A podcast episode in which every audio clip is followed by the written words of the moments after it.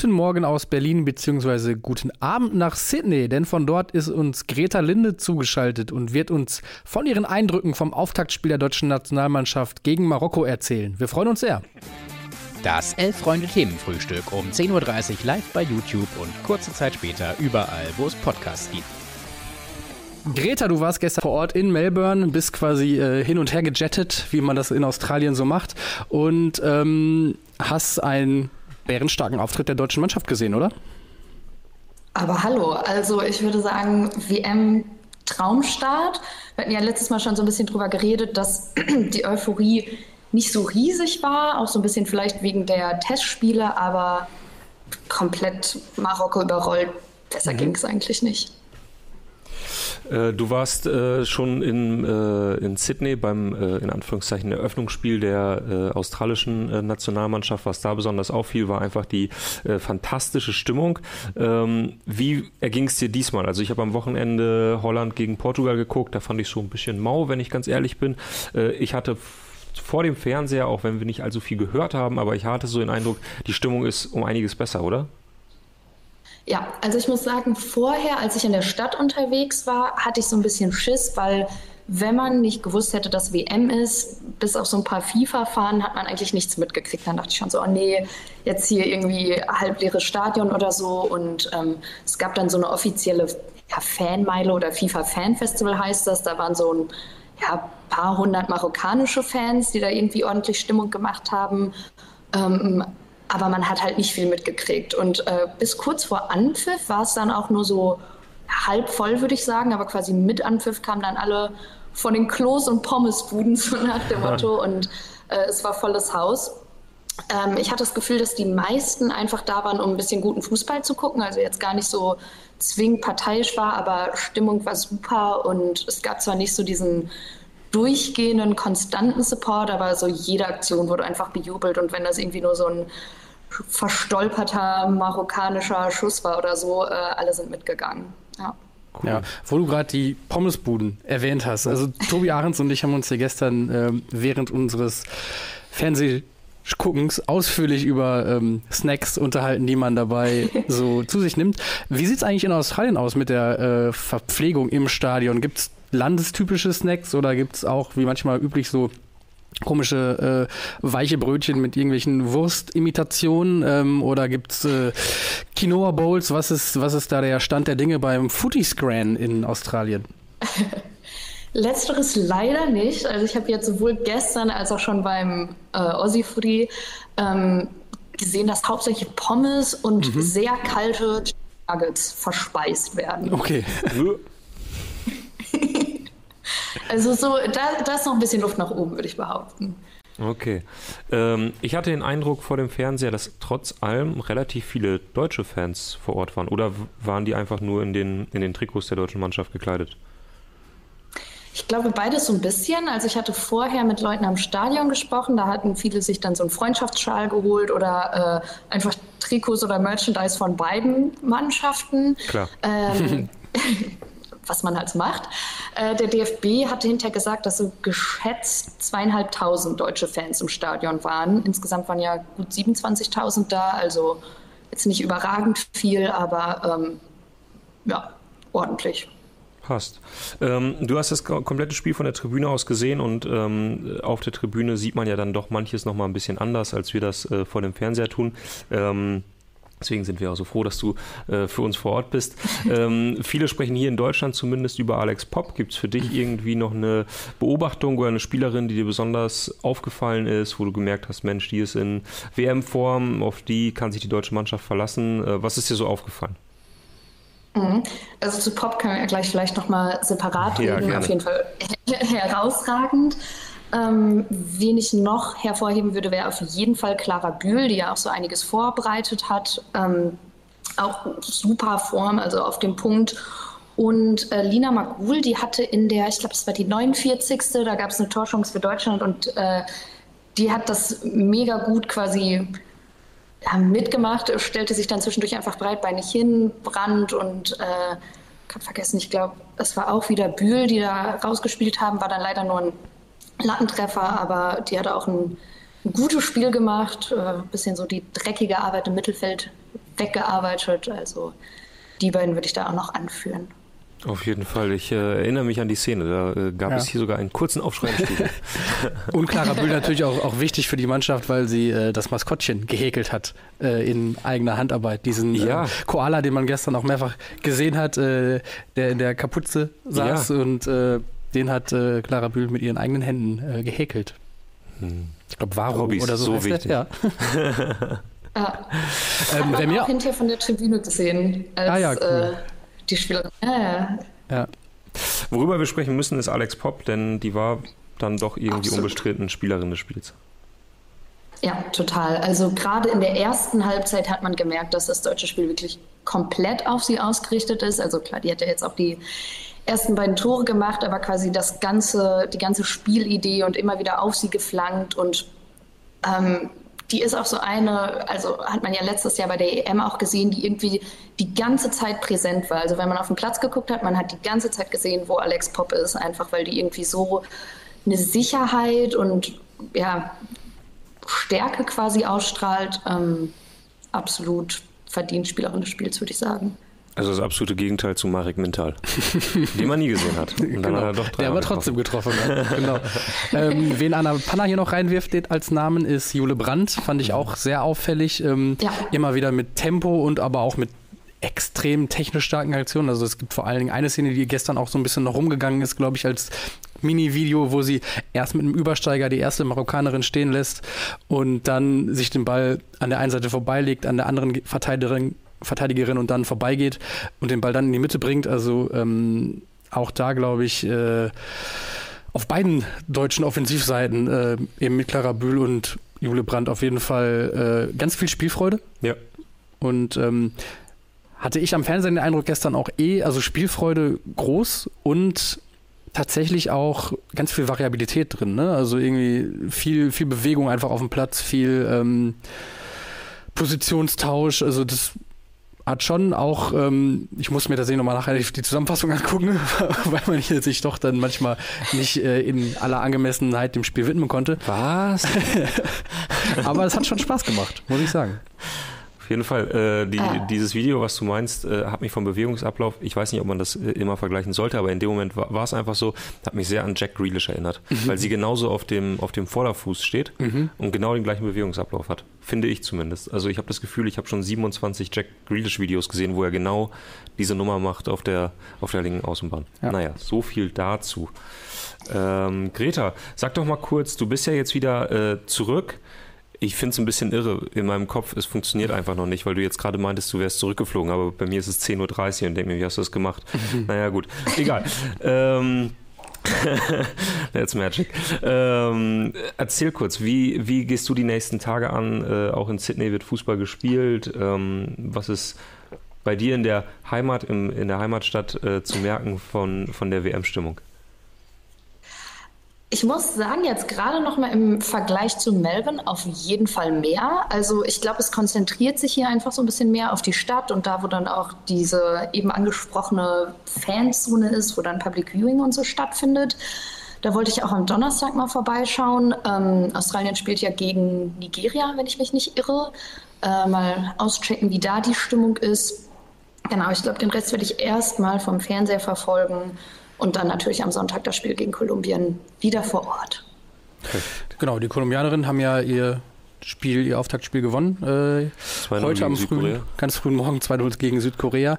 Ähm, sie gelten ja als, als Raubeine, wenn man das so sagen darf. Sie haben ja ihr Vorbereitungsspiel gegen, ähm, ich glaube, es war ja gegen äh, Irland. Gegen Irland, genau. Da haben die Iren äh, sehr schnell den Kaffee aufgehabt und haben gesagt, das, das tun wir uns nicht länger an. Ähm, ist das ein Thema bei der deutschen Mannschaft? Konntest du da schon was in Erfahrung bringen? Konnte ich noch nichts äh, in Erfahrung bringen. Wurde auch gestern bei der Pressekonferenz mhm. noch so ein bisschen ferngehalten. Also Martina Verstecklenburg hatte quasi wusste jetzt auch das Marokko-Spiel ganz gut einzuordnen und hatte nur so angedeutet, dass die nächsten Gegnerinnen ja jetzt auch noch mal mit einer anderen körperlichen Präsenz und Stärke auftreten werden und dass man deswegen Schöne Umschreibung. durchaus wisse, dass man jetzt nicht äh, die ganze Zeit 6-0 gewinnen kann. Das war aber alles, was sie irgendwie dazu gesagt haben, haben heute auch trainingsfrei. Ich glaube, da wird jetzt, wie man so schön sagt, von Tag zu Tag geguckt. So machen wir das nämlich auch. Genau. Ähm, und du kannst ja aus eigener Erfahrung wahrscheinlich sagen, dass man die Tage in Sydney auch ohne Training ganz gut äh, rumbringen kann. Ich glaube, es gab ja auch schon in der vergangenen Woche einen Tag, den die Spielerinnen äh, so zur freien Verfügung hatten und äh, sich da in Sydney umge umge umgesehen haben, die Stadt so ein bisschen erkundet haben. Ähm, ich denke, für Tipps können sie sich vertrauensvoll an dich wenden. Bin immer gerne hilfreich da. Fantastisch. Juti, äh, Greta, vielen, vielen Dank, dass du äh, hier vor Ort warst, in Anführungszeichen, dass du bei uns zu Gast warst, äh, deine Eindrücke nochmal ja, mitgebracht euch. hast. Äh, wir haben uns sehr gefreut und ja, freuen uns auf alles, äh, was da noch kommt. Ähm, genau, spätestens dann am Montag wieder im Themenfrühstück. Richtig, so sieht's aus. Genau. Perfekt. Bis dahin dir eine gute Zeit da unten. Danke. Tschüssi. Ciao. immer wieder Classic, ähm, dass man den Übergang sowieso nicht schafft. Also zumindest nicht so wie ein Scared Delling. Äh, deswegen machen wir, einen, machen wir einen harten Schnitt, lieber ja. Nussi. Denn es, wird, es werden nicht nur Entscheidungen getroffen in Australien, sondern auch hier im Themenfrühstück. Da ist ja wieder der Delling. Äh, denn wir gehen ins Achtelfinale. Wir sind der äh, Zeit sozusagen ein klein wenig voraus ja. und schauen auf äh, das erste Achtelfinale unseres äh, Trikot- Rankings. Wir suchen das schönste Trikot aller Zeiten, mhm. haben äh, die Gruppenphase hinter uns gebracht. Ja. Jeder äh, Elf-Freunde-Redakteur, den ihr hier im Studio schon das ein oder andere Mal gesehen habt, abgesehen äh, vom Chefredakteur Köster, äh, hat äh, jeder seine Trikots mhm. mitgebracht. Und äh, genau, wir schauen auf die Hast erste Begegnung. Ich meine, ich habe mich im Vorfeld habe ich mich tatsächlich so ein bisschen ähm, schwer getan, muss ich sagen, weil ähm, ich nicht ganz wusste, äh, inwiefern ich mich mit meinen Trikots identifizieren muss. Ah. Ich war mir nicht ganz klar über die Aufgabenstellung. Muss ich meine ja. Lieblingstrikots mit reinbringen oder muss ich einfach vier Trikots ins Rennen schicken, denen ich größtmögliche Siegchancen einräume? Mhm. Muss ich äh, vielleicht auf Masse gehen oder auf, auf Klasse oder auf äh, Special Interest. Und dann habe ich irgendwie versucht, so einen Mittelweg zu finden, glaube ich. Also es sind auf jeden Fall Trikots, die ich vertreten kann. Und ähm, ich glaube, bei dir ist es ähnlich. Du würde ich sagen, bist äh, Ja, mit dem SV Metten zum Beispiel habe ich ja recht wenig zu tun. Bist du auch irgendwie, irgendwie verbandelt. Und deshalb ist es auch irgendwie praktisch, dass mit dem ersten Achtelfinale wir beiden ja. mit unseren beiden Gruppensiegern gegeneinander eintreten. Mit unseren beiden Gruppen, nee, erster gegen zweiter. Genau, ja, also mit den, Ach so. ah, ja. mit den mhm. beiden Erstplatzierten oder Erst- und Zweitplatzierten der Gruppen. Ja, ja. fantastisch. Äh, natürlich spielen wir das Achtelfinale im Kreuzformat. Das heißt, ja. mein Gruppensieger tritt gegen deinen Platz 2 an. Okay. Und ähm, ich sehe es noch nicht ganz eingeblendet. Doch, ich schon. Okay, bei mir ist noch was im Weg. Ah, es ist natürlich das ikonische VfL Bochum-Trikot, das sich in meiner Gruppe durchgesetzt hat. Äh, ich glaube, ich habe das hier schon mal erzählt. Wir hatten mal Darius Wosch äh, in einem kleinen Interviewformat Bilderbuchkarriere, was mhm. es auch noch bei uns auf dem YouTube-Kanal gibt, ja. ähm, hatten wir ihn mal im Gespräch und da haben wir mit ihm über dieses Trikot gesprochen, weil irgendwie ist das ja auch so ein bisschen ikonisch, nicht nur dieses Trikot an sich, sondern dass Darius Wosch auch noch drin steckt. Also das ist naja, der klar. erste Spieler, an den man natürlich auch denkt bei diesem Trikot, glaube ich, ja. ähm, abgesehen von Peter Peschel. Und ähm, haben wir ihn gefragt, wie war das? War das schlimm, äh, in diesem Trikot spielen zu müssen? Und dann äh, hat Darius Wosch äh, gleich insistiert und hat gesagt, nee, nee, nee, nee, also das ist äh, das schönste Trikot, in dem er je gespielt hat mhm. und er hätte zu Hause, lass mich lügen, noch zehn Stück original verpackt. Absolute Wertanlage. Denn das wäre seine Rente. Ja, es gibt auch äh, den Zeugwart der Bochumer, der auch schon eine Weile dabei ist, Andreas Pahl heißt er, glaube ich, mhm. und der hat noch so einen Trainingsanzug auch. In Hör auf. Ähm, und da kriegt er wahrscheinlich hier regelmäßig aus Berlin von irgendwelchen Hipstern Unsummen geboten, äh, den doch rauszurücken, aber er bleibt bislang Aber du hast ihn bisher noch nicht bekommen, den Bislang, äh, bislang hat er mich immer abgeschmettert. Juti und Bochum tritt an gegen Manchester United 0204 Heim. War das allererste Trikot bei mir, äh, bei dem ich eBay Kleinanzeigen mal etwas intensiver mhm. genutzt habe, äh, mit meinem Vater zusammen. Ich wollte noch lieber das, äh, das blaue dritte Ausweichtrikot haben. Ja. Kennst du das noch? Ja. Das war so. So ein dunkles Blau, oder? Genau, war so ja. ein dunkles Blau, aber auch mit diesen schwarzen genau. Streifen hier am Kragen. Beckham ja. hat in der ersten Saison noch mitgespielt. Äh, hätte ich gerne gehabt, habe ich nie bekommen. Von daher für mich auch immer so ein, so ein Sehnsuchtstrikot. Mhm. Aber ähm, ich sag dir ganz ehrlich, wenn ich die beiden Trikots hier so im Vergleich sehe, dann dürfte das eine relativ klare Angelegenheit werden. Ja, ähm. aber ganz ehrlich, ich, jetzt muss ich hier mal den Dinkelacker machen und auch mal so ein bisschen äh, Partei ergreifen. Ja, mach doch. Ähm, ich finde Bochum, du, wie du es halt gerade schon sagst, so, das wird von vielen Hipstern in Berlin abgefeiert, mhm. aber es geht ja auch immer darum. Bochum schon in den 90ern ein Zeichen für Vielfalt gesetzt. Also, ja, äh, nee, eben nicht. Der Zeit voraus. da ging es nur um Kommerz, nichts anderes. äh, während das Trikot von Manchester United wirklich für eine fantastische Mannschaft steht, für fantastische Spieler. Ähm, von daher würde ich sagen, Manchester United, äh, ich würde mich wundern, wenn dieses Trikot nicht gewinnen würde und stimme gleich mal einfach ab. Also mich würde es tatsächlich arg wundern, wenn, äh, wenn ich hier einen verdammt klaren Sieg für, äh, für VfL Bochum sehen. Ähm, aber vielleicht hast du ja im zweiten Achtelfinale bessere Chancen, denn da darfst du ja immerhin deinen mhm. Gruppensieger reinschicken. Äh, der tritt so, an. Leute, jetzt wird's persönlich. Meinen zweiten Platz. Oh, wir haben, das sind aber auch schöne Duelle, ne? Also mhm. Manchester United gegen VfL Bochum. Und ähm, habe ich Heimrecht im Achtelfinale auch? Äh, ja, ist auf neutralen Boden. Ist auf neutralen Boden, okay. Aber zumindest ist meine Mannschaft die erstgenannte, oder? Es sind die Boca Juniors. Es ist, hm. es ist das Trikot der Boca Juniors, in dem Diego Maradona aufgelaufen ist. Und ähm, es ist wahnsinnig schön. Es ist der ikonische gelbe Brustring, aber halt noch mit den Buchstaben CABJ, also Club Atletico Boca Juniors, mhm. mhm. ähm, in Sternform darüber. Es gibt Versionen dieses Trikots, die so leicht frottehaft sind. Ähm, von daher muss ich der SV Meppen, glaube ich, sehr weit strecken, um da äh, ranzukommen. Jetzt muss ich mal kurz in die Regie gucken. Können wir eigentlich zwei Umfragen gleichzeitig machen? Oder, äh, nee, aber was willst ah. du denn fragen? Naja, wir wollen ja das zweite Achtelfinale noch spielen. Oder machen wir das morgen? Ich dachte, wir machen das jetzt Tag für Tag. Ach so. Ja, wir machen es ah. Tag für Tag. Ja. Dann könnt ihr jetzt. Äh, wir können das ja wirklich Stunden jetzt. Lang ich dachte, überlegen. so im Dezember sind wir damit fertig. Dann ja, gut. Das reicht völlig. Ja. Dann könnt ihr jetzt, ähm, könnt ihr jetzt einen Tag lang überlegen, ob ihr mir das antun wollt und äh, den SV Meppen im Achtelfinale rauswählen genau. gegen die Boca Juniors. Sinn macht das jedenfalls nicht. Ihr könnt, könnt dann nochmal in die tiefen Recherche gehen, euch auch vielleicht auf kurzfristigen Wege nochmal die Trikots besorgen, auch mal fühlen, ja. sich anfühlen ja. und ähm, euch dann für die Boca Juniors entscheiden entscheiden. Morgen dann. Juti, auch das äh, abgehakt. Ja. Äh, und es geht munter weiter mit Sport. Oh Gott. Ja, so halb. Ja. Ähm, Reporter, die äh, Fußballern auf dem Flughafenfeld hinterherlaufen und fragen, war das die richtige Entscheidung? Und die Person, die die Frage bekommen hat, wahrscheinlich nicht genau so, mhm. aber zumindest sah es so aus, hat den Gesichtsausdruck gehabt, boah, ja, weiß ich jetzt auch nicht. Mhm. Müssen wir mal gucken. Marcel Sabitzer wechselt äh, vom FC Bayern München zu Borussia Dortmund und muss ich ganz ehrlich, und alle ich habe selten einen weniger begeisterten Spieler bei seiner Ankunft bzw. beim Abflug äh, hin äh, zu seinem neuen Verein gesehen. Das war das war schon krass. Meinst du, er fühlt sich ein bisschen dorthin geschoben und äh, einfach nicht mehr erwünscht in München? Und ja, nicht mehr erwünscht auf jeden Fall. Bitte? Nicht mehr erwünscht in München mhm. auf jeden Fall. Ja. Also hat er jetzt ein halbes Jahr in Manchester gespielt, hat er, glaube ich, auch äh, ein sehr gutes halbes Jahr gespielt, ähm, gezeigt, was er, was er als Sechser kann. Ich Aber glaub, natürlich auch mit Julian Nagelsmann nicht mehr den Fürsprecher in Amt und Würden bei Bayern, der ihn wahrscheinlich auch eins dahin geholt hat und ja. sich sehr für die Verpflichtung stark gemacht hat, weil sie schon in Leipzig zusammengearbeitet haben. Rob der Chang, ist nun mal weg. Ja. Ähm, ja. Rob Chang schreibt direkt, Sabitzer schaut immer so.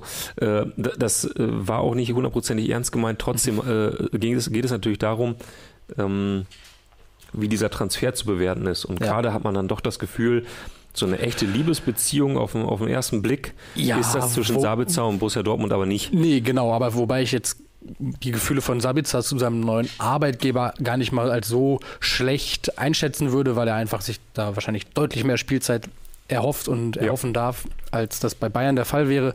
Deshalb, glaube ich, ist er da durchaus freudig, da, oder auch wenn er es vielleicht nicht ganz so zeigen konnte, aber ähm, sprüht er doch zumindest vor einer gewissen äh, Freude, denke ich mal, auf diese neue Aufgabe, einfach um sich nochmal zeigen zu können und auch äh, nicht irgendwo zu versauern auf der Bank. Äh, inwiefern diese Freude erwidert wird durch Borussia Dortmund und vor allem durch das Umfeld, ja. ähm, das ist, glaube ich, die entscheidendere Frage, denn ähm, natürlich schreit alle Welt, das ist der absolut typische unkreative Dortmunder Transfer. Ein Spieler aus der gehobenen Bundesliga-Mittelklasse, wenn man so will, für eine Stange Geld irgendwo um die 20 Millionen. Ja. Ich glaube, irgendwo zwischen 15 und 20 sollen es sein. Ja. Aber eben in dieser Klasse, wo man erstmal denkt, okay, puh, das ist schon auch eine, eine ordentliche Stange Geld. Und das halt. Aber halt auch nicht so ganz, ganz viel. Es sind halt eben auch nicht äh, keine 40, 70 Millionen genau. oder so, die dann äh, ja. ja. andere Champions League-Vereine irgendwie ständig rauspusten. Genau, aber die äh, Unkreativität muss sich Dortmund vorwerfen lassen, wie sie sich auch die Bayern jahrelang vorwerfen lassen mussten, wenn ja. sie die Konkurrenz kaputt gekauft haben. und ähm, Wobei ich finde halt wir haben original vor einem Jahr einen Text geschrieben zum Süle-Transfer, mhm. äh, der, glaube ich, auch überschrieben war mit äh, der logische Transfer. Weil ich habe einen Text geschrieben, der hieß, äh, legt euch wieder hin, weil es so viel Aufregung gab. Und ich meinte, ja, die Aufregung ist gar nicht gerechtfertigt. Ah, okay. Ja. Ähm, und das war natürlich genau der gleiche Transfer, nämlich ein Spieler, der bei den Bayern irgendwie nicht mehr so zum Zug kommt, beziehungsweise dem man mhm. freundlich den, den äh, Hinterausgang gezeigt hat.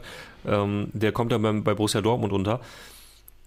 Und ich finde, es war einfach ein richtiger Transfer. Also ja. fernab aller, wie ich finde, unberechtigten Kritik, äh, was sein Gewicht angeht, was seine Fitness äh, mhm. äh, angeht. Das ist einer der, der allerbesten Innenverteidiger der Bundesliga und dass man den geholt hat, finde ich, hat schon die erste Saison gezeigt, war, war richtig. Ja. Also gerade auch im Vergleich zu dem, was, was hätte sie sonst machen sollen und was wäre dabei am Ende vielleicht rausgekommen, finde ich, Niklas Süle war ein richtiger Transfer und könnte ich mir vorstellen, dass es bei Sabitzer nach einem Jahr einen ähnlichen Bewertungsbogen gibt. Mhm. Ich bleibe hier gerade an einem Funfact zu jo. Marcel Sabitzer hängen, den Anna Panna hier in die Runde gibt, nämlich wusstet ihr, dass Sabitzer mit der Gewinnerin von einer Bachelor-Staffel verheiratet ist. Das wollte sie nur kurz mitteilen. Wir Nein. nehmen das hier ähm, sehr, sehr dankend zur Kenntnis, diese Information. Und ähm, Hip-Hop Guru wirft einen Özcan, könnte man jetzt auch verkaufen. Ähm, boah, ich weiß nicht. Also ich glaube schon, dass der BVB auch mit Sali Özcan weiter plant, weil Sabitzer ja auch eher noch weiter offensiv eigentlich, würde ich sagen, ein bisschen ja, spielt. Man hat bei Dortmund halt den Verdacht, dass sie wirklich nur noch mit zwei Mittelfeldspielern spielen in dem Sinne. Ne? Also sie, äh, es sieht so aus, als würde Can halt dann immer wieder im Spielaufbau abkippen. Die beiden Außenverteidiger hoch. Mhm. Und dann hast du am Ende nur noch Brandt und Sabitzer, die im Zentrum halt wirklich originale Mittelfeldspieler Emre Can? Naja, Can spielt dann aber halt dann im, äh, in der Dreierkette, okay. wenn sie den Ball haben. Mhm. Ähm, von daher wäre da vielleicht auch gar nicht so viel Platz für einen weiteren, für einen weiteren Mittelfeldspieler, weil ich glaube, Jule Brandt ist, Jule Brandt, Herr, Julian Brandt, ähm, ist nach der, ähm, ist nach der letzten Saison wirklich erstmal gesetzt. Mhm. Tja, so viel dazu. So viel dazu. Apropos Transfers. Aha ein neues Fantasieangebot ist bei PSG eingeflattert. Ja, klar. 300 Millionen an Ablöse ist Al-Hilal bereit zu zahlen mhm. für Kylian Mbappé. Mhm. 700 Millionen könnte er angeblich verdienen in einem Jahr. Ja. Ähm, kannst du das noch greifen? oder ist das, also ist das. Oder kannst du dich noch darüber aufregen? Oder regst du dich darüber auf? Nee. Was macht das mit dir?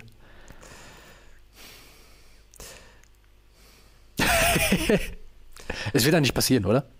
Weiß ich nicht. Bei der, bei der Summe Geld? Also ich meine, kann man sich schwer vorstellen, dass Kylian Mbappé in eine zweitklassige Fußballliga wechselt, ja, um dort ganz, ganz viel Geld zu verdienen. Ja. Ne? Ich meine, das würde er ja niemals machen. Ja. Äh, Gerade auch irgendwie einen katarischen oder emiratischen Verein, äh, einen saudi-arabischen Verein zu unterstützen äh, und dann einfach nur aufs Geld zu schauen, kann ich mir bei ihm nicht vorstellen. Ähm, nee, ich kann es nicht mehr also so richtig greifen, das sind einfach Summen, das ist ja total absurd. Das ist einfach total, also in meiner kindlichen Vorstellungswelt, mhm. abgesehen davon, dass man sich diese Summen einfach nicht mehr vorstellen kann, ist immer so eine Milliarde, was ja, also die hätte er dann ja schon fast für nur 300 Millionen. Mhm. Also naja, ähm, ich dachte immer eine Milliarde, das ist so eine Summe Geld, die bekommt man nur, wenn man eine ganz, ganz, ganz, ganz absurde Idee hatte, die halt funktioniert. Amazon ja. oder sowas in der Richtung halt. Oder halt sich den Ball vorlegen und hinterher rennen. das macht es für mich so absolut. Ich meine, hat ja auch gestern die Aufregung gezeigt, die äh, diese Trans dieses Transfergerücht mhm. in den USA geschlagen hat. Die interessieren sich normalerweise dafür überhaupt nicht äh, wer für wie viel Geld in Europa ja. äh, Vereine wechselt. Ja. Und äh, dann gab es die ersten NBA-Profis, äh, allen voran Giannis, mhm. Äh, der gesagt hat, naja, also die, die Summe in Anführungszeichen würde ich auch ganz gerne mal verdienen. Er hat ähm, sogar eine gewisse optisch, optische Ähnlichkeit in den Raum ja, gestellt. Ja. Und äh, Lilla, der äh, direkt auch auf diesen Tweet reagierte, ähm, das ist einfach so viel Geld, wie sie nicht mal in Amerika machen. Also, mhm. Also, um das mal ins Verhältnis zu setzen. Ja, Man muss natürlich aber auch sagen, um die Mbappé-Situation vielleicht ein bisschen einzuordnen, ja. es ist ja so, dass es da ordentlich knirscht, gerade in seiner vertraglichen Situation bei PSG. Er will ja. seinen, er, er, will, er will noch ein weiteres Jahr da spielen eigentlich, um dann ablösefrei zu Real Madrid zu wechseln. Das Macht sich halt auch besser, weil man dann das Handgeld halt mitnehmen kann, ne? Äh, genau. Und darauf hat PSG keinen Bock. Sie würden ihn entweder jetzt ganz gerne verkaufen oder halt seinen Vertrag verlängern. Ähm, es geht sogar möglicherweise darum, dass sie ihn nicht mittrainieren lassen, dass sie äh, ihn Der ist ja schon in Trainingsgruppe 2. Genau, dass sie ihn Muss mit Julian Draxler zusammen auf dem Trainingsplatz stehen. Wann, wann kriegen wir endlich das Julian Drexler-Interview? Also, Julian, falls du zuguckst, äh, melde dich mal. Ähm, das meine ich, Entschuldigung, jetzt kommen ja. wir von, von Höchstchen zu Stöckchen ja. und ich unterbreche dich, aber Julian Draxler ist für mich wirklich eine unerzählte Geschichte. Weil das, also bei aller Häme, die äh, manchmal auch über ihn gekübelt wird, ähm, der hat ganz lange Jahre, gerade auch so in, den, in der Corona-Zeit, mhm. bei einem der absurdesten Fantasietruppen der Welt gespielt und hat da halt auch schon auch mitgespielt. Ja, ja. Und der ist jeden Tag mit Mbappé und Neymar und Messi auf den Trainingsplatz gelaufen. Ja.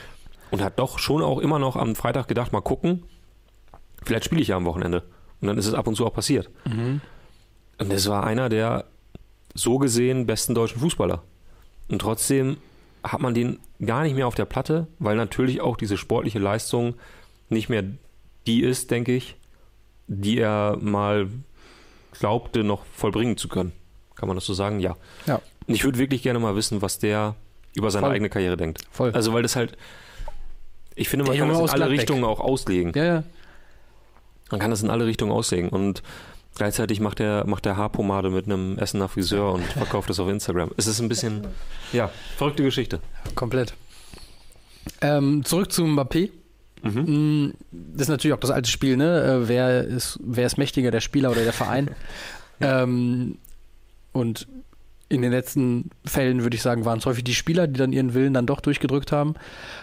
Ähm, trotz allem glaube ich, also natürlich fans PSG ganz sexy, glaube ich, jetzt diese 300 Millionen mitzunehmen für einen Spieler, der noch ein Jahr Vertrag hat ähm, und sich nicht mehr mit ihm in Anführungszeichen herumschlagen zu müssen.